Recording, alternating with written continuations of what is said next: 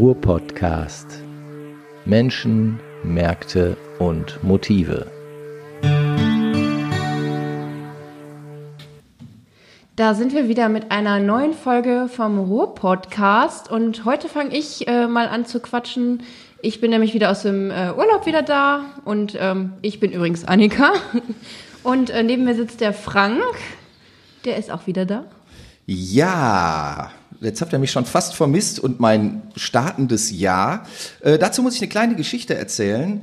Ähm, nachdem die ersten beiden Podcast-Nummern gelaufen sind, bekam ich einen Anruf eines ehemaligen 1 Live-Moderators, der zu mir sagt, hör mal Sepp, äh, wir kennen uns ja jetzt schon ewig, ne? Aber das kleine Einmaleins des Radiomachens heißt, man fängt eine Moderation nicht mit Ja an.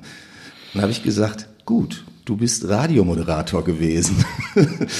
Ich mache ja hier einen Podcast mit der Annika zusammen und das hat für uns überhaupt keine Bedeutung. Also gewöhnt euch dran, ich werde weiterhin mit Ja anfangen. Und Ja, finde ich, ist auch eine perfekte Überleitung zu unserem heutigen Gast. Es ist mir eine ganz große Freude, Adolf Winkelmann heute hier im Studio zu haben. Herzlichen Dank, dass du da bist, lieber Adolf. Ja, ich bin da, ja. Ja.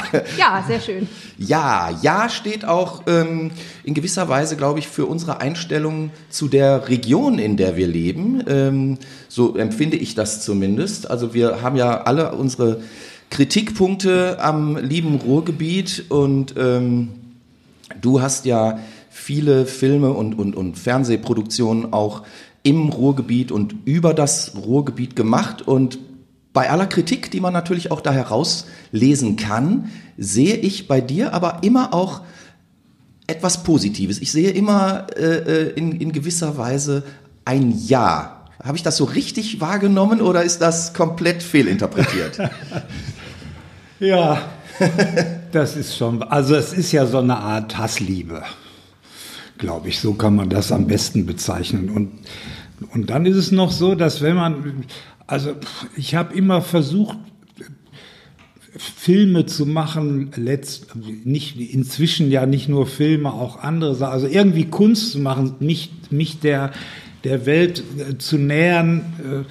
Äh, und wenn man das tut, dann äh, ist man, glaube ich, im Ruhrgebiet richtig aufgehoben. Denn, denn hier braucht man nur aus der, äh, aus der Haustür rauskommen und schon steht man im wirklichen Leben. Hier ist kein Shishi, kein gar nichts. Hier ist man sofort immer in der Wirklichkeit angekommen und das, äh, das habe ich immer sehr aufregend gefunden. Ja. Ich gebe zu, häufig oder sagen wir mal hin und wieder habe ich schon die Frage gestellt, kann mir mal einer sagen, warum ich überhaupt noch hier bin? Ja. Wieso bist du denn überhaupt im Ruhrgebiet? Genau. Also du bist ja, in, in Hallenberg geboren? Ja, in Hallenberg geboren. Wie, wie kam es dazu, dass du dann äh, ins Ruhrgebiet gekommen bist? Ich bin im Hallenberg, ich bin ja nur deshalb im Hall, in Hallenberg geboren, weil 1944, zwei Jahre vor meiner Geburt, der größte Bombenangriff mit konventionellen Waffen auf eine Stadt im Ruhrgebiet gefahren worden ist von den Engländern, äh, die heißt Dortmund. Mhm. Und Dortmund, die Innenstadt von Dortmund war zu, glaube ich, 96 Prozent zerstört. Auch das Haus, wo meine Eltern wohnten, war vollständig zerstört und nur noch ein Keller. Und die sind dann abgehauen. Und äh, ins Sauerland. Und da sind sie irgendwo hängen geblieben im Sauerland, in Hallenberg. Mhm.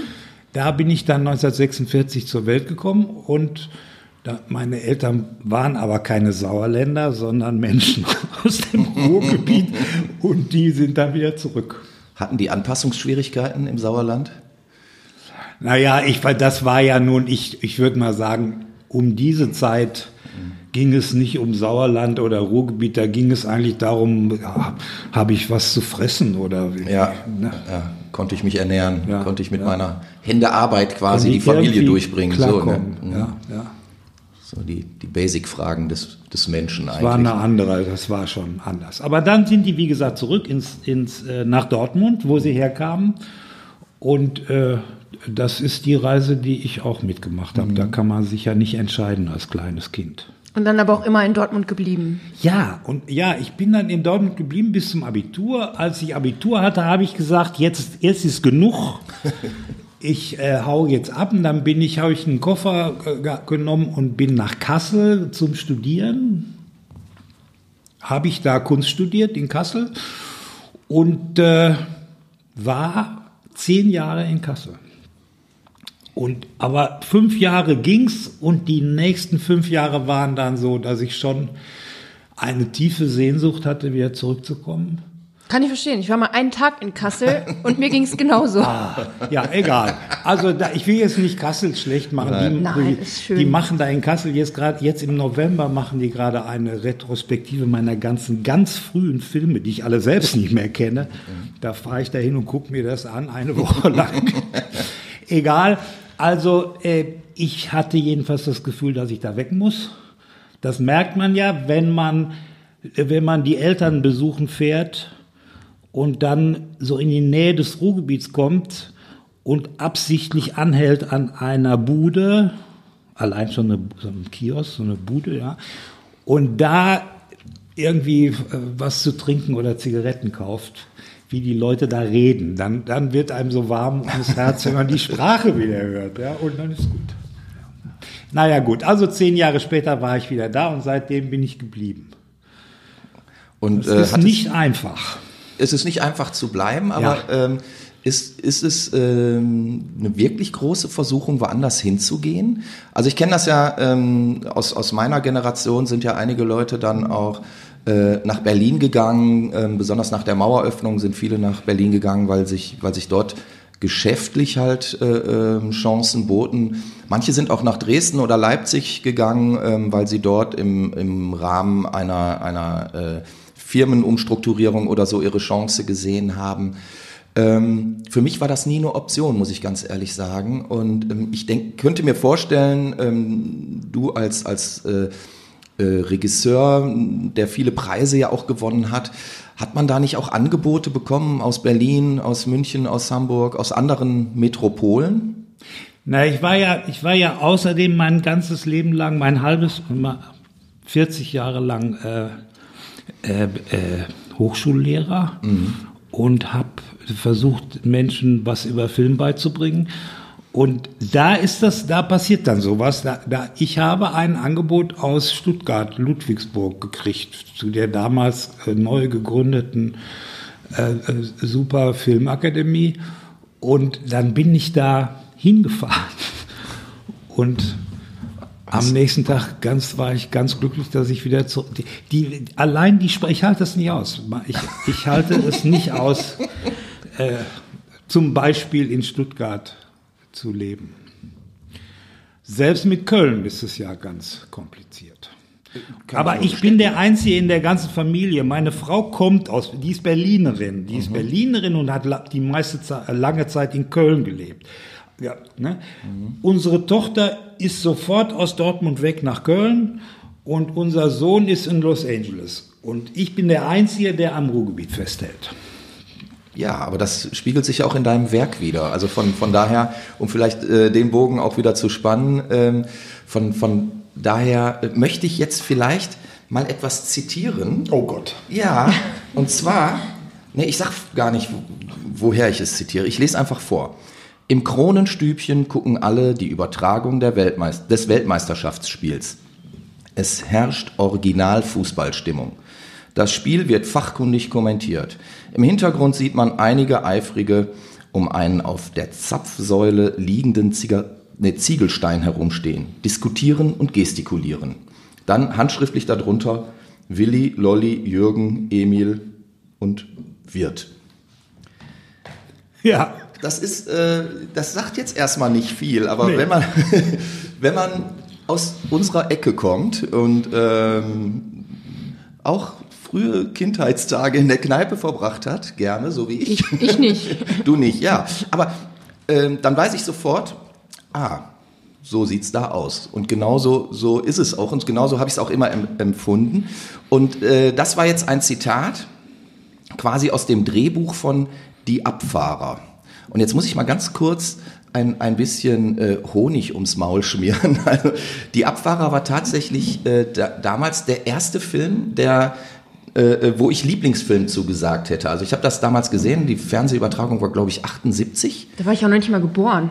Ja, und ich war so elf und, oder zwölf und ähm, das, das war am nächsten Tag in der Schule und noch einige Tage später ähm, wirklich Gesprächsthema. Also meine Freunde, die hatten das auch alle irgendwie geguckt und und wir, wir haben versucht, die Zitate aus dem Film noch zusammenzubringen. Und eins unserer Lieblingszitate war natürlich, da kommt ja Delle Quant in irgendeiner Szene und hat irgend so eine komische Kappe auf und hat eine, ähm, so eine, so eine Kette, die man früher an der Toilettenspülung hatte die schwang er so und sagte dann, das ist Punk, das hat man heute.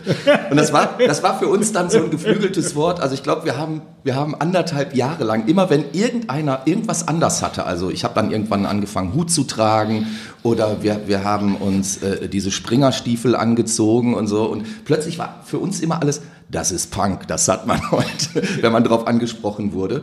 Und ähm, so haben wir versucht halt diese, diese Zitate äh, äh, aus dem Film irgendwie zu erinnern. Und ich glaube, eigentlich haben wir dann am Ende des Tages auch mehr erinnert, als drin war. Aber, äh, aber damals gab es ja noch nicht die Möglichkeiten, die man heute hat, ne? dass man mal eben schnell irgendwie auf YouTube gehen kann und nachgucken kann, was hat er jetzt wirklich gesagt oder so.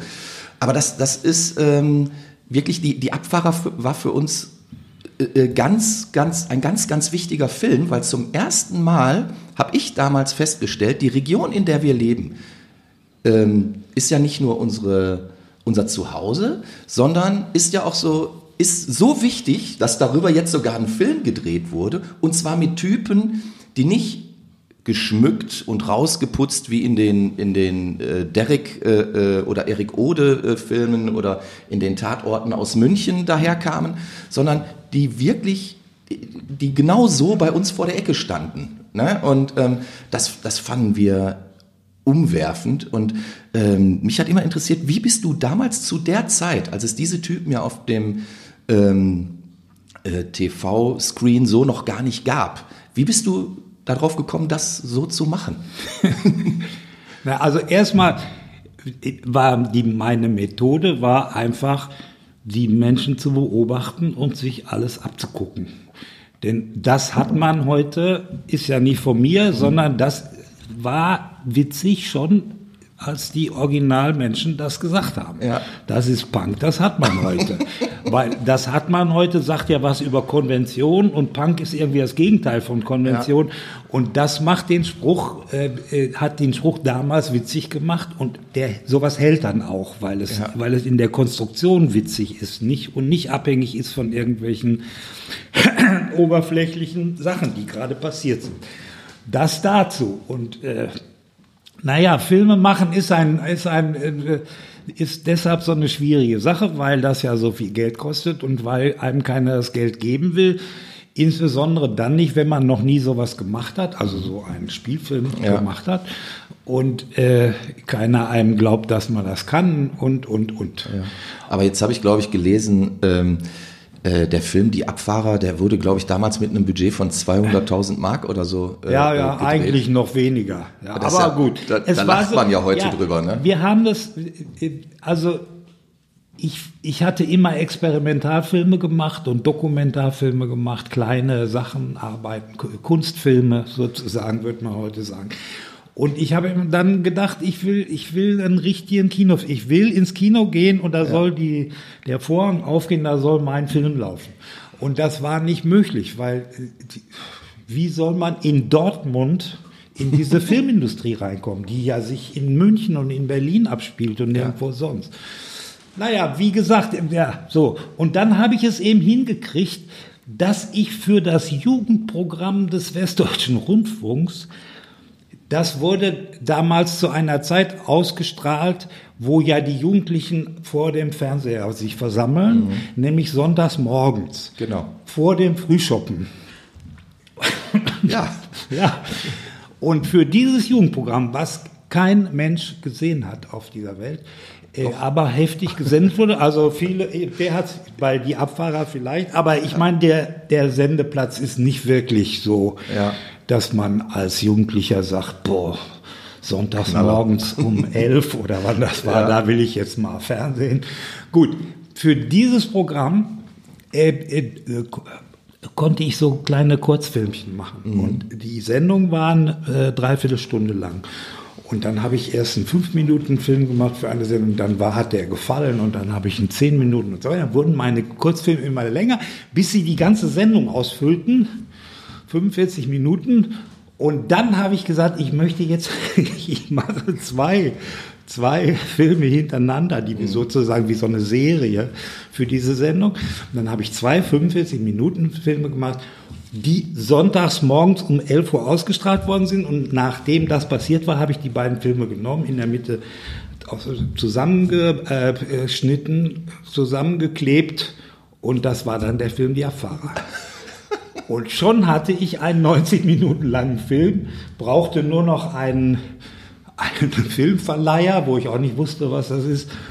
Und äh, den habe ich aber gefunden, ein Münchner Filmverleiher, Laurenz Straub, ein wunderbarer, äh, äh, einer, der wirklich Bescheid wusste, was so passiert und der sich hineinversetzen konnte in das, was die Kinozuschauer so gerne wollten.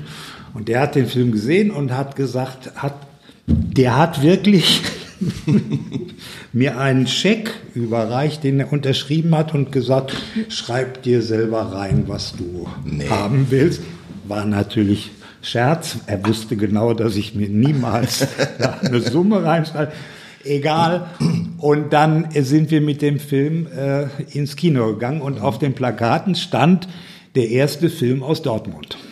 Super.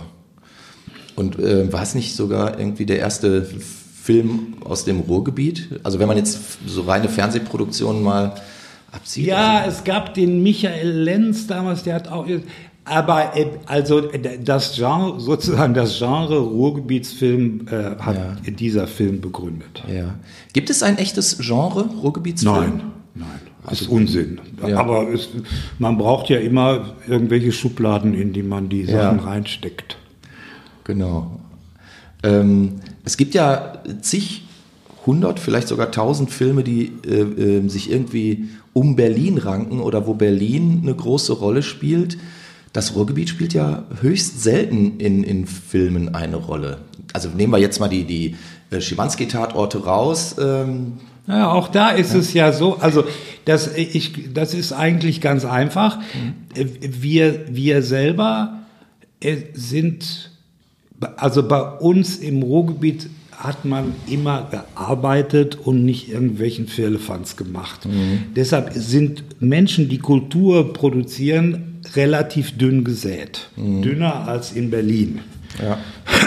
Oder in München gar. Mhm. Äh, die Kinder im Ruhrgebiet, die sollten ja auch gar nicht äh, irgendwie so einen Quatsch machen. Die sollten mhm. Bergmann werden. Und deshalb hat es auch im Ruhrgebiet bis Mitte der 60er Jahre keine Universität gegeben. Die, das muss man sich mal vorstellen. Da leben fünf Millionen Menschen, haben keine mhm. einzige Universität. Und erst Mitte der 60er Jahre wird die, die Ruhr-Universität mhm. gegründet. Inzwischen haben wir viele, aber äh, das war immer das, äh, äh, die, die Leute wollten das nicht. Die sollten schön äh, war das denn gelenkt von irgendwem? Ja, Oder hat das, das Ruhrgebiet das sich das selber so zusammengefrickelt? Von uns selber, von uns selbst gelenkt. Von mhm. den Leuten, die im Ruhrgebiet das Sagen hatten, war das auch mitgelenkt. Mhm. Aber es ist auch so ein bisschen die Eigenwahrnehmung auch und diese Bodenständigkeit, die dahinter steckt. Ne? Ja, und dann gibt es das, was von außen kommt dass wir halt immer wie so eine Provinz behandelt worden sind. Mhm. Also wie irgendwie. Aber da hat sich meine, ja auch keiner gegen aufgelehnt. Ja, wir lehnen uns nicht auf. Das ist genau. das beides, das sind die beiden Grundfehler des Ruhrgebiets, dass mhm. wir einerseits von außen gesteuert werden. Der Regierungspräsident sitzt in Arnsberg, das ist Sauerland. Der ja. Ministerpräsident sitzt in Düsseldorf, das ist Rheinland.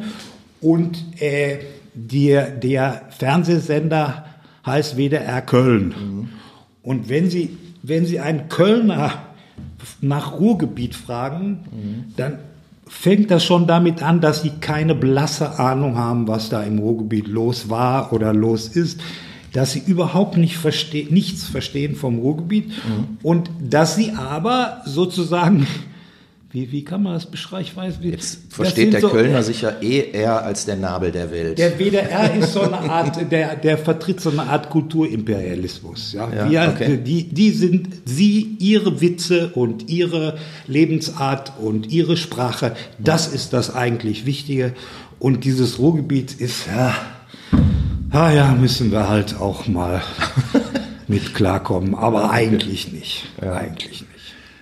Aber dann kann man doch sagen, dass der, der Ruhrgebietler an seinem Zustand äh, auch selber schuld ist. Ganz klar. Nun, nun ist es halt so, wenn in einer solchen Region mit so vielen Millionen Menschen so viele Menschen abhängig in der Großindustrie gearbeitet haben, mhm. dann entstehen natürlich auch bestimmte, bestimmte Vorstellungen vom Leben und bestimmte, ja, das ist eben so. Mhm.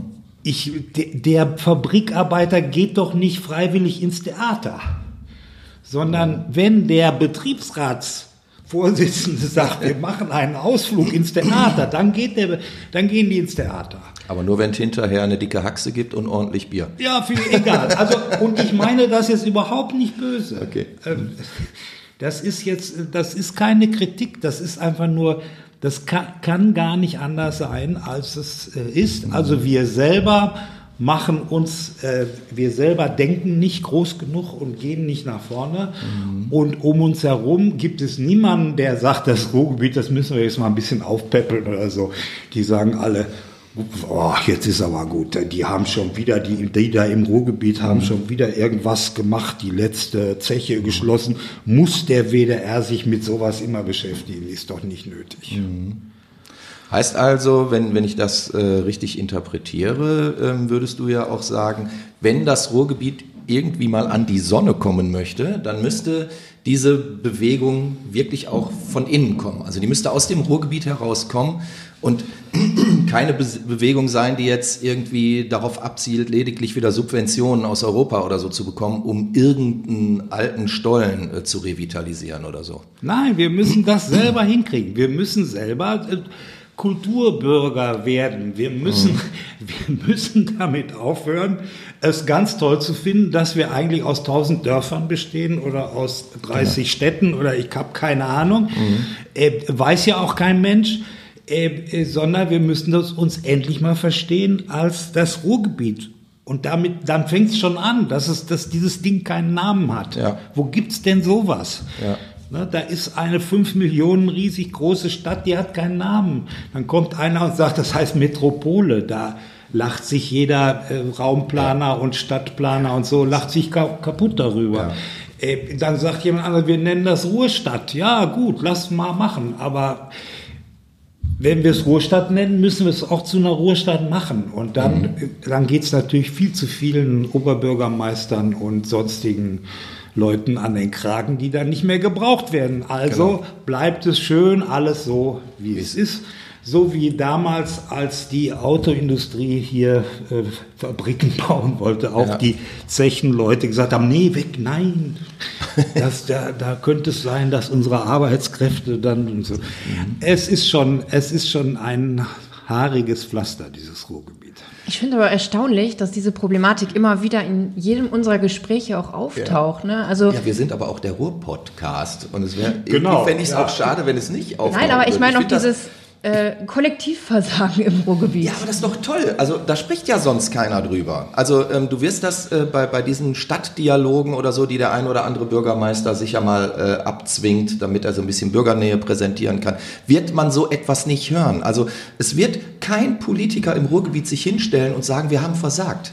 Schuldigung, lieber Bürger, wir haben es versemmelt, wie, wie Stefan Laurin in seinem neuen Buch schreibt. Und ähm, das das gehört doch mal abgestellt. Also da, da muss doch, ähm, denke ich, eine, eine ähm, Strömung, eine Bewegung, wie es ja zum Beispiel der, der ähm, Axel Hüsing jetzt mit, mit seiner äh, Start-up ähm, Bewegung kann man ja noch nicht sagen, aber mit, mit, mit dem Fokus auf, auf äh, äh Startups versucht, der sagt halt, wir, wir haben schon äh, junge Unternehmen, die erfolgreich sind. Und wir müssen dafür sorgen, dass wir hier noch viel, viel mehr hinkriegen. Dann bekommen wir auch die jungen Leute, die kreativ sind, die innovativ sind, die etwas aufbauen möchten und die nicht nur da sitzen und auf irgendwelche Sozialleistungen warten.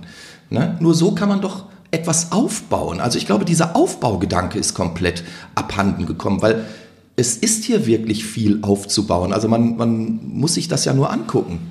Ne? Also wenn ich allein unsere Straßen sehe, so sah das vor 30 Jahren äh, in, in Dresden aus, ja, so wie ja. es hier aussieht. Wir sind der Osten im Westen und das wird einfach nicht akzeptiert. Und ähm, da, dagegen muss man doch mal was tun. Und da kommen wir zu einem weiteren Film von dir, den ich äh, äh, großartig finde. Und dieser Film hat äh, den, den für mich wirklich grandiosen Satz geprägt. Es kommt der Tag, da will die Säge sägen.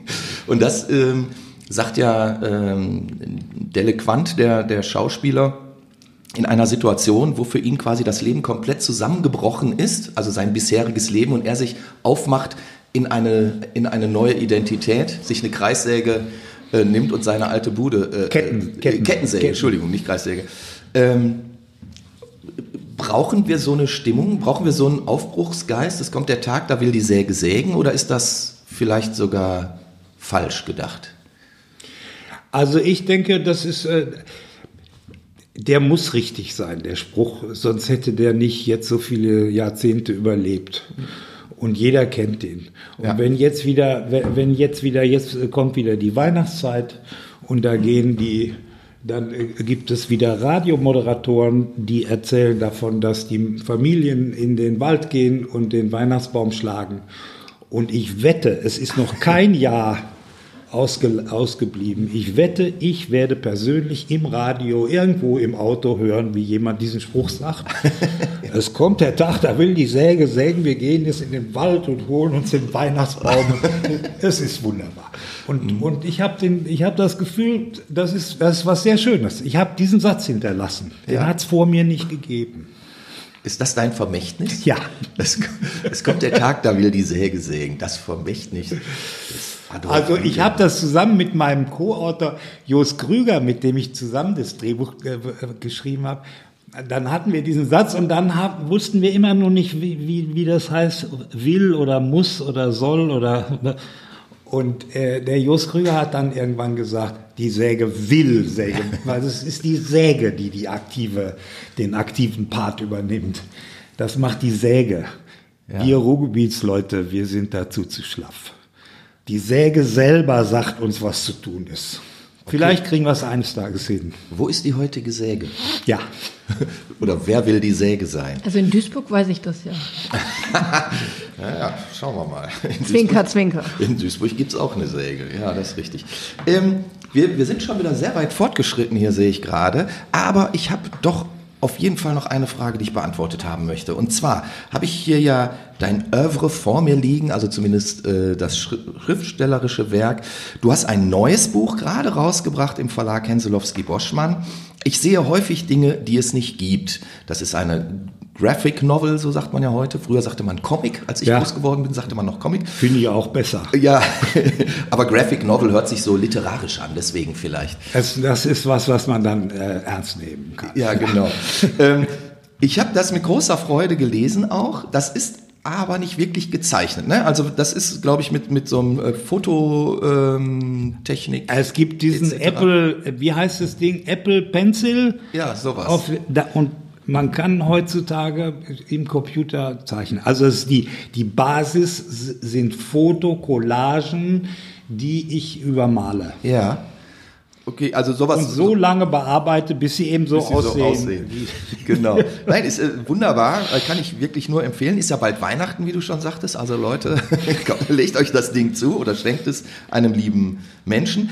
Ähm, aber auch hier in diesem Buch spielt das Dortmunder U eine große Rolle. Wie auch in deinem ähm, Buch, also das ist ja eher ein dokumentarisches Werk, Winkelmanns Reise ins U. Ist das U vielleicht für dich so deine wichtigste Arbeit? Ähm, oder äh, wa warum bist du zweimal explizit so auf, auf äh, diese, diese Zeit und auch diese, diese Arbeit eingegangen? Es ist, äh, be- beide Bücher sind, äh, sind sowas wie Traumabewältigung. Okay. Also das U finde ich schon eine äh, wichtige Arbeit. Ja.